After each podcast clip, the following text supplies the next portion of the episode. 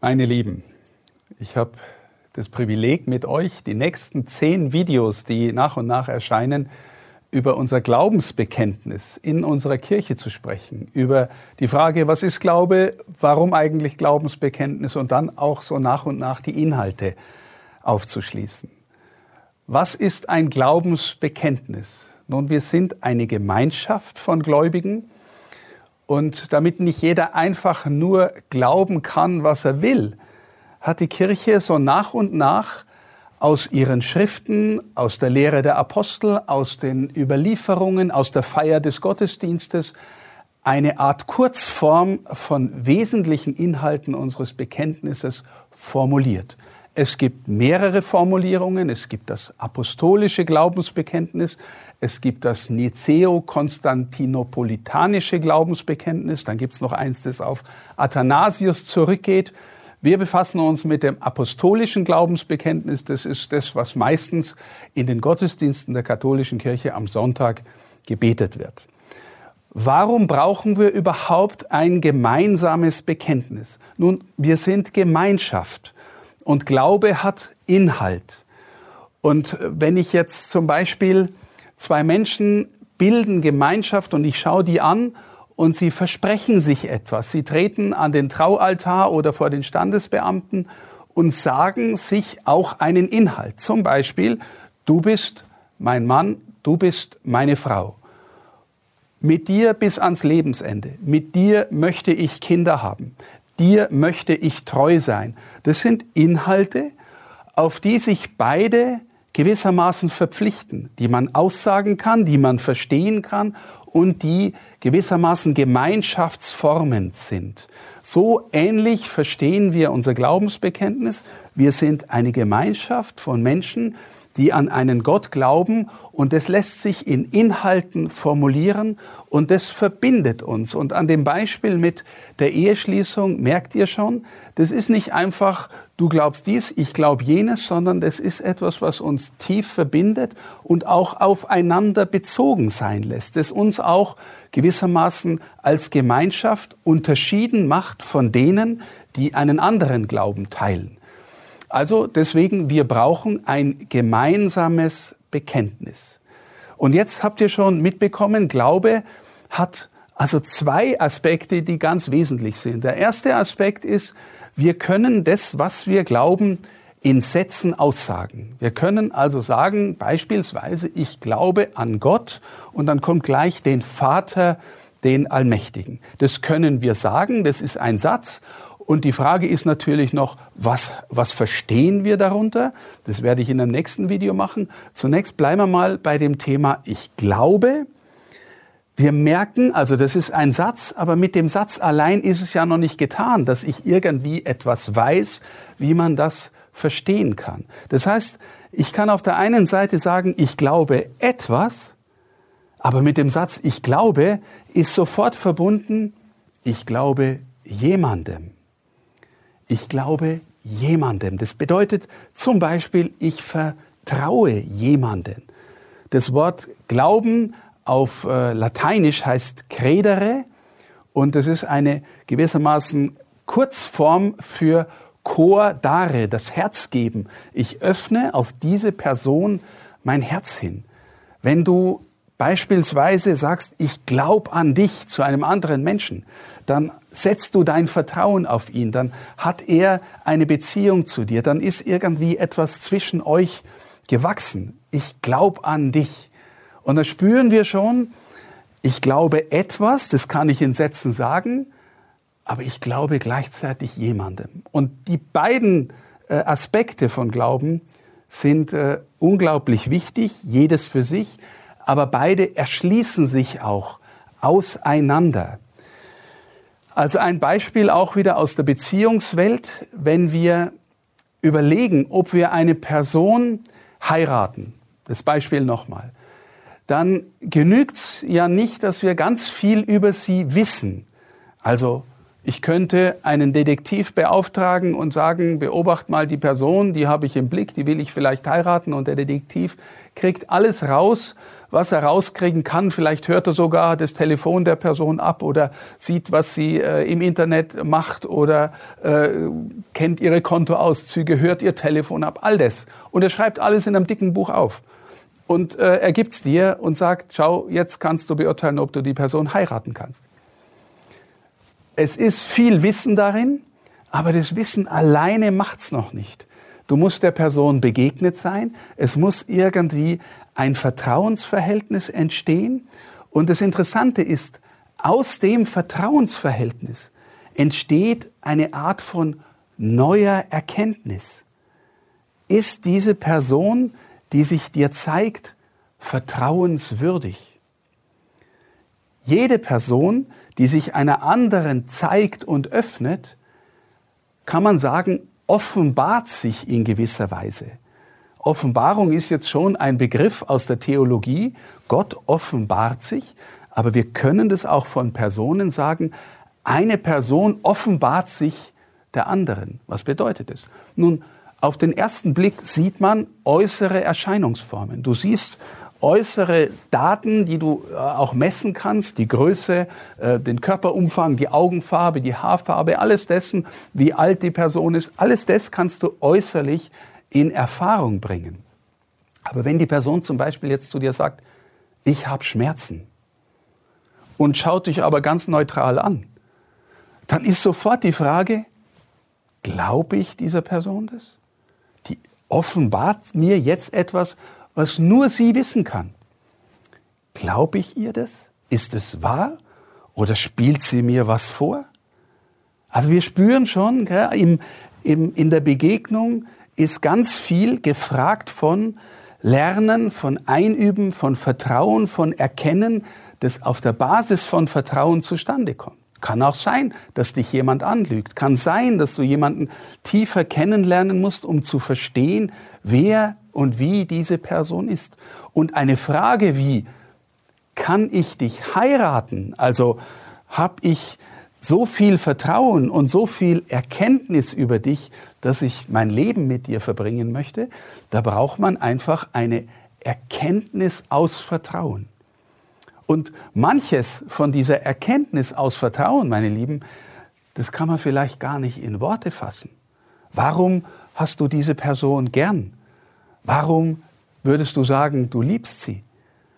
Weil sie schön ist, weil sie charmant ist, weil sie intelligent ist, weil sie gut kochen kann? Alles okay. Aber irgendwann dringen wir doch an den Grund durch, wo du sagst, ich habe etwas von ihr erkannt, verstanden, dass sie einfach tief liebenswürdig und vertrauenswürdig macht.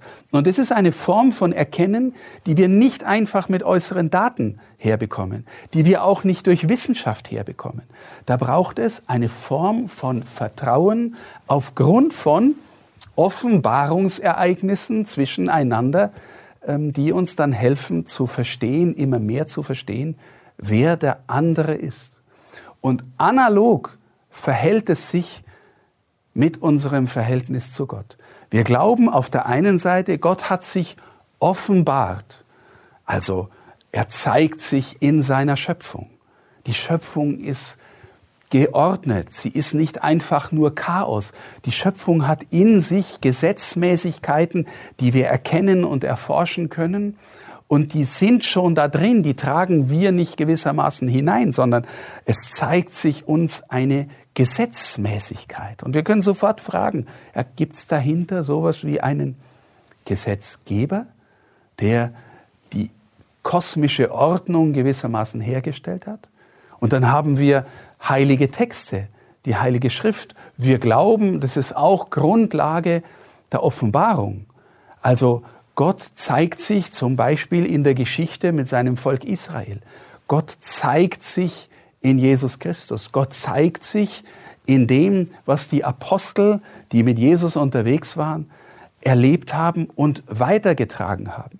Gott zeigt sich heute in den Menschen, die auf eine tiefe Weise Gottes Erkenntnis gewonnen haben und daraus leben und davon sprechen. Also wir spüren schon, es gibt einen tiefen Zusammenhang zwischen Erkenntnis von Menschen untereinander und wie erkennen wir Gott gibt es die Möglichkeit, ihn zu erkennen. Und wenn ich so spreche, dann merkt ihr sofort, es gibt diese Erkenntnis nur vermittelt. Weil wenn Gott Gott ist, dann ist er unendlich, aber wir sind in einer endlichen Welt, in der wir alles, was wir erkennen, immer nur vermittelt erkennen. Was meine ich damit? Nun, ich spreche jetzt und ihr hört oder seht mich und ihr hört Worte. Das heißt, durch den Schall, der durch die Luft getragen wird, durch äh, meine inneren Bewegungen, meine Gedanken, die drücken sich aus in Leiblichkeit, in Sprache, in Töne, vermitteln sich euch und ihr nehmt es auf und versucht einen inneren Sinn zu verstehen. Ja, also wir abstrahieren von dem, was da durch was hier etwas vermittelt wird, inneren Sinn und versuchen ins Verstehen zu kommen.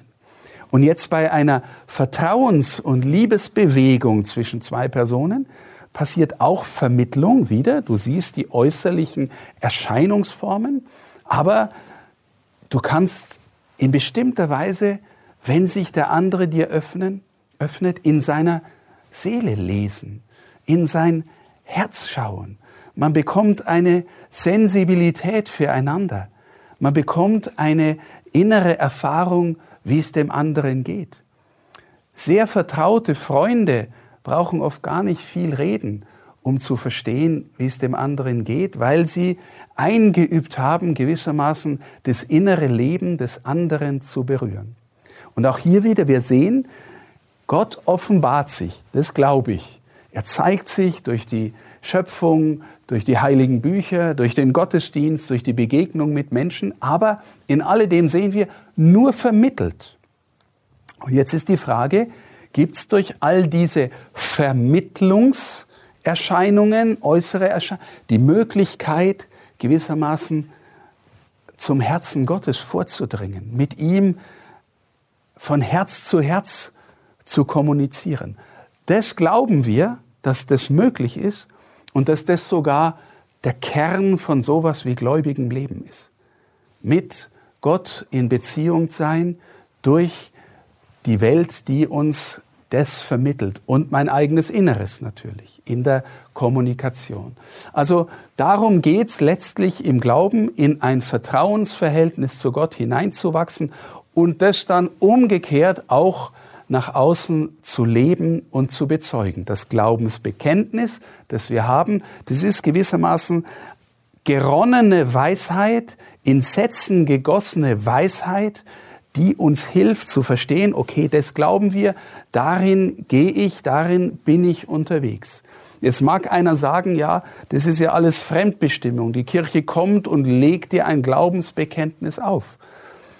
Ich glaube, wenn du es aufnimmst und wenn du da hinein wächst, dann wird es nicht ein äußeres ähm, Gesetz, das dich gewissermaßen überfremdet, sondern eher innere Rahmenbedingung, innere Ermöglichungsbedingung meiner gläubigen Freiheit, dass ich genau darin gehen und wachsen kann. Denk nochmal an das Beispiel am Anfang.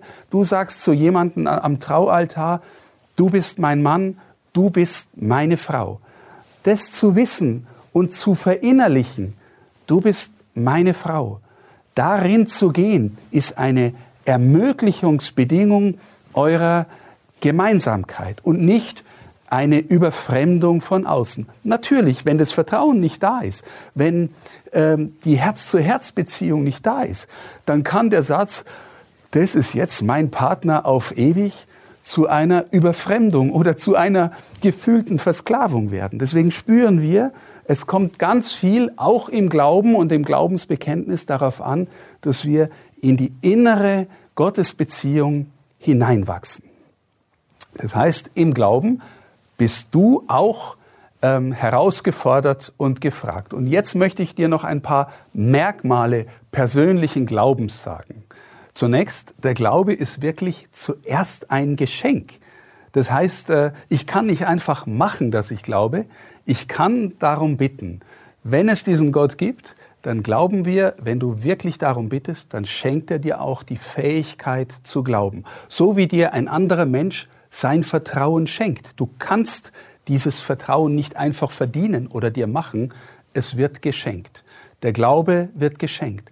Das zeigt auch, dass der Glaube sowas wie übernatürlich ist, nicht im Sinn von irgendwie esoterisch, sondern es ist mehr als nur bloße Natur. Wenn er von Gott kommt und geschenkt wird, dann ist er eine über die Natur herausreichende Gabe eines Beziehungslebens mit Gott. Aber, jetzt kommt es auch darauf an, er will gepflegt werden. So wie wenn du Freundschaft empfängst, wenn du das Glück hast, dass jemand dein Freund, deine Freundin ist, ähm, dann gehört es natürlich dazu, dass wir da hineinwachsen und die Freundschaft pflegen. Das heißt, dann kannst du auch deinen Teil dazu tun, um im Glauben zu wachsen. Man kann im Glauben wachsen. Wenn du dir vorstellst, es gibt Menschen, die in dramatischen Lebenssituationen sind und trotzdem und vielleicht gerade deswegen einen tiefen Glauben zum Ausdruck bringen, der sie trägt. Das habe ich schon oft erlebt. Du gehst an ein Krankenbett von einem Todkranken und, und merkst plötzlich, da ist ein gläubiger Mensch und du gehst gestärkt von diesem äh, kranken Menschen weg, weil er so intensiv glaubt. Glaube ist deswegen zugleich auch ein Akt der Freiheit. Niemand kann zum Glauben gezwungen werden. Du bist eingeladen, Gott zu bitten, dir Glauben zu schenken und dann in dieser Beziehung zu wachsen. Und wenn es dann stimmt, dass sich der Glaube in dir entfaltet, in dir wächst, deine Gottesbeziehung wächst, dann wächst auch, so glauben wir, und so ist das Zeugnis der Christen aus allen Zeiten, wächst auch die Fähigkeit zu lieben. Menschen zu bezeugen, dass der Gott, an den sie glauben, ein liebender Gott ist, ein Vater, Jesus Christus, der sich verschenkt hat. Also Glaube wirkt sich dann in der Liebe aus. Und ein letzter Punkt ist auch, das kann ich tatsächlich auch bezeugen, wenn du das Geschenk bekommst, glauben zu dürfen, weil du darum bittest, weil du Gott suchst, weil du dich danach sehnst, ähm, in deinem Leben mit Gott unterwegs zu sein, dann kommt aus dem Glauben, aus dem Vertrauen, aus dem Weg mit Gott auch wirklich die Freude. Glaube macht Freude. Glaube schenkt eine Art Vorgeschmack auf das Leben, das da kommt, in das du hinein eingeladen bist, auf das du zugehst mit Gott. Ich wünsche dir wirklich sehr, dass du in den Glauben findest, weil ganz ehrlich gesagt, das ist die wichtigste Dimension meines Lebens. Und Gott ist personal, deswegen glaube ich auch, dass Gott die wichtigste Person meines Lebens ist. Wie sich das verhält mit drei Personen in einem Gott, das erklären wir im Lauf der nächsten Einheiten. Ich möchte dich einladen, über deinen Glauben nachzudenken und Gott darum zu bitten, dass du glauben kannst und dass du im Glauben wächst. Meine Lieben, Glaubensbekenntnis heißt auf Lateinisch Credo. Ich habe ein Buch geschrieben, das heißt Credo. Da stehen all die Dinge drin, die ich erzählt habe und noch viel mehr. Wer also sich da weiter vertiefen möchte, der ist eingeladen, dieses Buch zu lesen. Credo von Bischof Stefan Oster.